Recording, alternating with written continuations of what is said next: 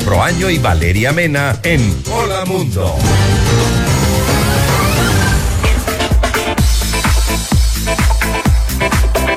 Ocho de la mañana con 38 minutos en este instante. Ya estamos de vuelta conectados en FM Mundo Live y las plataformas activas lo que les recordamos siempre, si aún no tienen esa aplicación, es gratuita. Así es, pueden bajársela inmediatamente y nos pueden ver y escuchar desde donde quieran, en el momento que gusten y pueden repetirse las entrevistas de su interés. Tal cual, y ahora mismo, FM Mundo 98.1, ¿no? Eh, para smartphones, ahí tienen las tiendas de aplicaciones. de bajársela. Sumamente fácil y luego sumamente fácil de conectarse también. Además. 8 con 38, bueno, estamos en año electoral, las elecciones ya están muy, pero muy cerquita, a la vuelta de la esquina y en este año de elecciones, ¿qué pesará en los ciudadanos? A la hora de dar su voto, eh, hoy planteamos la pregunta también en el programa, en nuestro día hablamos de en qué piensan al momento de dar sus votos, qué los haría decidir su votación. Conversamos de este tema con Juan Francisco Camino, es máster en Ciencias Políticas, docente de la Universidad de los Hemisferios, a quien le agradecemos por estar con nosotros y acompañarnos a tempranas horas de la mañana. Juan Francisco, qué bueno ya vernos, estábamos hablando hace un ratito que tuvimos la oportunidad de conocernos durante la virtualidad y en remonto, y ahora nos vemos eh, por primera vez en presencia. Bienvenido a Hola Mundo. Bienvenido. Valeria, buenos días. Igual, un gusto verles por fin ya en la presencialidad después de tres años en los cuales estuvimos solo a través de las pantallas. Incluso la política cambió, pues, en, en este entorno de la virtualidad. Claro, redes sociales tomaron un eh, protagonismo importante, ¿no? Sí, sí. porque tenían que estar las figuras públicas, las figuras políticas muy presentes y esta fue una de las formas de hacerlo. Así es. Y es algo que se va a mantener, ¿no? O sea, es algo que ya es irreversible ese cambio. Juan Francisco, pero hablando de, ese tema, antes de profundizar precisamente en nuestro tema, eh, qué es lo que pesa em, en los ciudadanos para dar su voto, esto del tema de las redes sociales ha generado muchas críticas porque sin duda em, algunos candidatos la han aprovechado de manera positiva, pero otros como que ya están haciendo el ridículo. ¿Qué piensas de esto? Sí, evidentemente se, puede, se puede presenciar eso, ¿no? Yo creo que es parte también de las estrategias que van definiendo los equipos de campaña, ¿no? Y yo creo que eh, si bien es cierto las redes sociales, en el deber ser de ellas, podrían canalizar la discusión sobre las propuestas, sobre temas que le interesan a la ciudadanía, más bien hay ciertos candidatos que priorizan para visibilizarse de otra forma, o sea, poner canciones, bailar, etcétera que en ciertos sectores de la población puede tener un impacto positivo, ¿no? sobre todo a los candidatos que no son muy conocidos. El candidato que no es muy conocido trata de utilizar las redes de cualquier forma para primero meterse en el debate público y tal vez después ya utilizarlas de otra manera. Pero lamentablemente eso también le quita esa rigurosidad que debería tener justamente la discusión de un tema tan importante. hay, un, hay un filósofo francés que a mí me gusta mucho, Michel Foucault.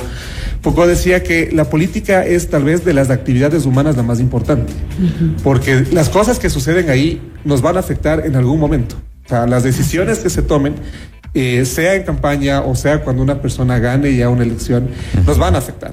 Entonces, el deber ser de las redes sociales debería ser ese, pero lamentablemente, y no creo que solo es aquí, es en todo lado, que sí existe una distorsión justamente con el objetivo de hacerse conocer. Y más bien, no sé si es que en un futuro, y es una creencia personal, no sé si en un futuro más bien las redes sociales puedan servir no solo para hacerse conocer, sino también para fiscalizar más la labor de los, de los legisladores, eh, bueno, los legisladores y todos los políticos en general, que pueda también convertirse en un mecanismo incluso de democracia directa o una especie de democracia directa. Ah, no, sería interesantísimo como propuesta y como idea también. Ahora, ya que topamos el tema de las redes sociales, me parece importante también darle el protagonismo que tienen las redes en el sentido de mucho se compara con las tarimas de tiempos pasados, ¿ah? donde tenías el show de la tarima y hay candidatos que han sido unos showman espectaculares, entonces a la gente también le gusta eso. Ojo, estoy hablando del electorado en términos generales, hay gente que es muy crítica, muy dura y dice definitivamente no, yo no acepto ese tipo de comunicación, pero hay quienes en cambio sintonizan, sintonizan en el momento que tienes un TikTok. Y si el TikTok te hace reír, están felices y dicen no, sintonizó conmigo, voto es muy variado el electorado. Con ese público podría estar sintonizando entonces también un candidato. Por más que nos disguste a otros, ahí habría sintonía. Es que puede haber sintonía, o sea, y, o sea la sintonía para los que simpatizan y para los que no. Y sobre todo, como os mencionaba hace un ratito, creo que la principal estrategia del que no es conocido es utilizar ese tipo de, herramientas, pero de esa forma, o sea, cantando o no sé, eh, lanzándose a una piscina o no sé, o como en su momento fue también eh, Javier Herbas eh, con el scooter, que tuvo una buena aceptación también, sobre todo en un segmento joven. Entonces, también ahí dependerá de la segmentación y vuelvo un poco a eso, ¿no? A la estrategia que simplemente. Hay candidatos que tal vez su perfil también no es como para una red social o para hacer ese, más bien, para hacer ese tipo de cosas en una red social. Tal vez es un perfil un poco más serio, más de presentación de la propuesta o hablar un poco más de él, pero desde una perspectiva mucho más seria. También depende mucho cómo es el candidato. Yo no le vería, por ejemplo, no sé, me pongo a pensar a, un candidato, por ejemplo, como Patricio Larcón actualmente, haciendo un baile en TikTok. O sea, porque él como que no, o sea, no, no, no sería auténtico. Pero ¿recuerdas la figura tan seria que tenía Guillermo Lazo? eso y que recurrió a unos zapatitos a los zapatos rojos en TikTok. Recurrió justamente por la parte de la estrategia, o sea, por la necesidad de acercarse a, primero a los jóvenes que son los que más, son nativos digitales ya. Ajá. O sea, ellos ya solo, eh, la mayor parte de, de, jóvenes se comunica solo a través de redes. Pero a la final, o sea, fue lo mismo, ¿no? Fue los zapatos rojos, fue parte de la estrategia de comunicación. Incluso recordarán que al inicio del gobierno, incluso se le criticó por eso, porque ya no se tenía que ir por ese lado, ¿no? O sea, ya había que hacer una comunicación política mucho más seria, más de gobierno, antes que de candidato. Pero vamos a, vamos a ver eso, vamos a continuar viendo esas cosas. El tema de las redes sociales no es malo, es una herramienta. Y como toda herramienta dependerá cómo la usemos, tanto los candidatos como los ciudadanos. Ok, ahora, ¿qué pesará en la gente al momento de decidir su voto? ¿Pesará el pasado, pesará el TikTok, pesará eh, las redes sociales, eh, pesará el show, pesará la, la herencia que tengas de familia. La herencia que tengas de familia, la camiseta que vengas heredando. ¿Qué es lo que va a pesar ahora en estas elecciones en particular? A ver, si partimos un poco desde los enfoques del comportamiento electoral, pueden, puede, haber una combinación de factores. Puede haber un tema coyuntural que salga en estas semanas, por ejemplo. Hay un escándalo terrible y eso puede determinar el cambio en las tendencias de la votación. Y no, por ejemplo, no solo ha pasado acá, pasó en España en el 2004 y hay un antecedente de eso. Eh, ¿Qué más? Puede pesar justamente eh, lo que ha pasado estos últimos dos años aquí en la ciudad de Quito, los escándalos de corrupción que han existido, los procesos legales que han existido y también la gestión municipal actual, que ha tenido muchas críticas puede pesar la, afiliación y la identidad de las personas. O sea, de hecho, dentro de lo, del enfoque sociológico del comportamiento electoral, mucho énfasis se hace en de dónde venimos, o sea, con quién nos llevamos, cuál es nuestro círculo cercano, para formarnos una identidad, incluyendo la identidad política, incluyendo los valores políticos. Depende mucho también, por ejemplo, de la cantidad de información que ahora recibimos antes de la entrevista conversábamos justamente de la importancia que tiene el Internet en general con la cantidad de información y que eso influye en que muchas personas tiendan a tener una visión política, una visión de la sociedad, una visión cultural completamente diferente de sus padres o de incluso de círculos cercanos hasta cierto momento. Las agencias de socialización, que es la familia, la escuela, el trabajo, influyen mucho también en cómo se configuran esas, esas percepciones, esas ideas y a la final también cómo eso se traduce en el voto. Entonces puede haber una combinación de factores, eh, incluso la misma indecisión que tenemos ahorita. Ah, es un termómetro del, no necesariamente de los candidatos, es un termómetro de lo que está pensando el ciudadano respecto a la política. Estamos ahorita, de la información que al menos yo he podido recabar, eh, tenemos al menos un 50% de, de indecisos aquí en la ciudad de Quito. Hmm. Y con un porcentaje de indecisos a, un, a menos de un mes de la elección, la verdad, nada está dicho puede realmente existir un cambio en las tendencias electorales de última hora eh, que a la final eh, le convierten en el escenario muy, muy incierto. ¿no? Juan Francisco, ¿y por qué en una ciudad, por ejemplo, como Quito, hay tanta diferencia en la votación por sectores? Excelente pregunta. Excelente pregunta y es algo que de hecho yo lo estaba pensando eh, desde al menos, ¿qué serán? Unos cuatro años, cuatro o cinco años. ¿Por qué lo digo? Otro de los factores justamente que, que explicarían el voto es eh, la pertenencia justamente a ciertos sectores de la sociedad. Por ejemplo, si nos ponemos a comparar con, con otros países, o sea, solo por, por, ejemplificar, en el caso del Reino Unido, por ejemplo, las personas que estaban dentro del sector empresarial, los sectores más conservadores, siempre votaban al Partido Conservador. Los obreros de las fábricas siempre se alinearon al Partido Laborista. Tal vez en el caso español, el sector más conservador con el Partido Popular, los otros, o sea, incluso las personas que, que se sintieron afectadas por la guerra civil comenzaron a votar por el Partido Socialista Obrero Español. Y aquí en el Ecuador, y yo personalmente estoy observando un comportamiento interesante desde el 2019, de hecho. O sea, más bien, mucho más antes, pero en el 2019 más bien se hizo más presente en el paro nacional.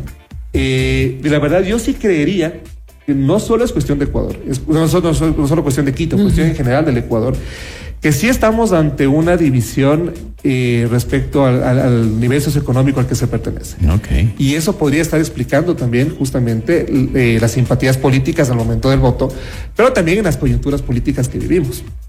Por ejemplo, o sea, eh, tal vez en los sectores más populares es mucho más claro con quién están alineados políticamente, con qué ideas políticas también son más afines. Hasta con quienes se sienten identificados. Exactamente. Entonces, y yo creo que incluso eso explica que muchos candidatos, y eso lo he podido ver en estos, en estos días aquí en la ciudad, hay ciertos candidatos que, por ejemplo, aquí en el norte no tienen campaña, pero para nada.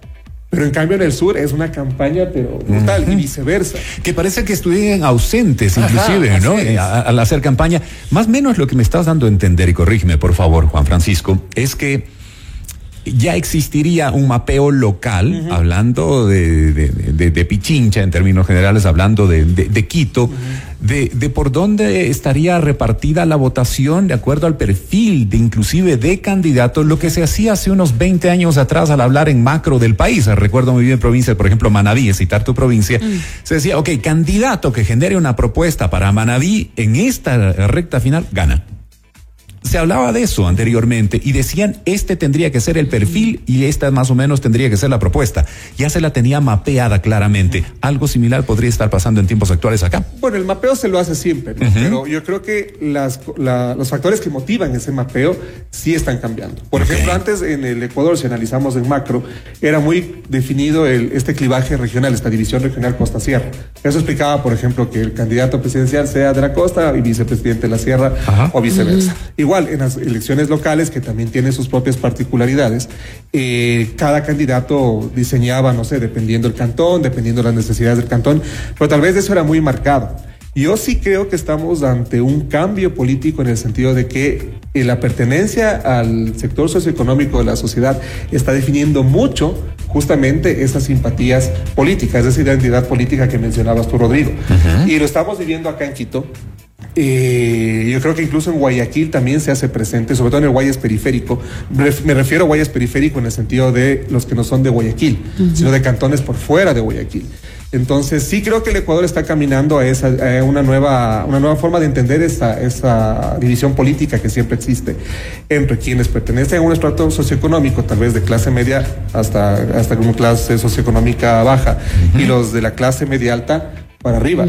Y eso podría también estar definiendo nuevas configuraciones políticas, partidos específicos de cada grupo, que podría incluso cambiar esta visión que teníamos y que ha sido tradicional como el clivaje regional o incluso la división étnica que también existe en el país, que también ha explicado mucho cómo se han configurado los partidos políticos y, y la, y la afinidad con ciertos partidos políticos en el país. Yo creo que po- podríamos estar caminando hacia eso y tal vez esta elección pueda darnos más luces sobre aquello. Juan Francisco, ¿y qué tanto pesa para el candidato? eh, ¿A favor o en contra los líderes políticos eh, de, eh, por, por el cual, del partido por el cual están participando? Porque leíamos un mensaje que eh, decía uno de nuestros oyentes que se fijan en las personas que han estado es. alrededor del candidato. A ver, creo que en un país como el nuestro, donde las instituciones son mucho más débiles y los, y los candidatos o los líderes son más fuertes, yo creo que sí pesa, pero también pesa dependiendo los lugares donde son muy fuertes esos, esos líderes políticos. Yo creo que en el país, ahorita, al menos ahorita, carecemos de un líder muy fuerte a nivel nacional. ¿ok? Hay liderazgos locales marcados, hay liderazgos locales muy fuertes que justamente impulsan esas candidaturas. ¿Ok? Eso por un lado. Eh, por otro, con respecto al comentario de, de la persona que nos está escuchando, yo creo que la persona que rodea al candidato es relativo, porque en campaña puede que esté, no sé, rodeado de la gente del partido, de la gente que ahorita, por ejemplo, está desempeñando un cargo y le acompaña para hacer un recorrido, tal vez una persona mucho más conocida. Pero al momento de ya formar el equipo de trabajo, en caso de ser electo, hay otras variables que tiene que tomar en cuenta. ¿Ok? Eh, no sé, tiene que tomar en cuenta eh, los perfiles, si es que son mucho más técnicos antes que políticos, si es que incluso no llegó a obtener, me pongo por poner un ejemplo, si llegó a ser alcalde y no tiene mayoría en el Consejo Metropolitano tiene que negociar con otras organizaciones políticas cómo se distribuye, en este caso, el equipo de trabajo. Entonces, sí es, o sea, son diferentes momentos. Un momento es la campaña y en la campaña, evidentemente, puede estar acompañado y va a estar acompañado, sobre todo por los mejores perfiles. ¿ya? Y con los que más credibilidad tienen, justamente para ganar el voto. Pero al momento de llegar a la administración, eso se reconfigura completamente. Entonces también ahí depende mucho de la habilidad de quien es electo, justamente, para encontrar o los mejores cuadros o tratar de negociar con otras organizaciones políticas para no quedar presa de esas organizaciones al momento de administrar también la, alcaldía o, la prefectura. Ahora, con todo lo que hemos hablado en esta entrevista, en esta conversación contigo, Juan Francisco, mira, la duda mayor que me queda es...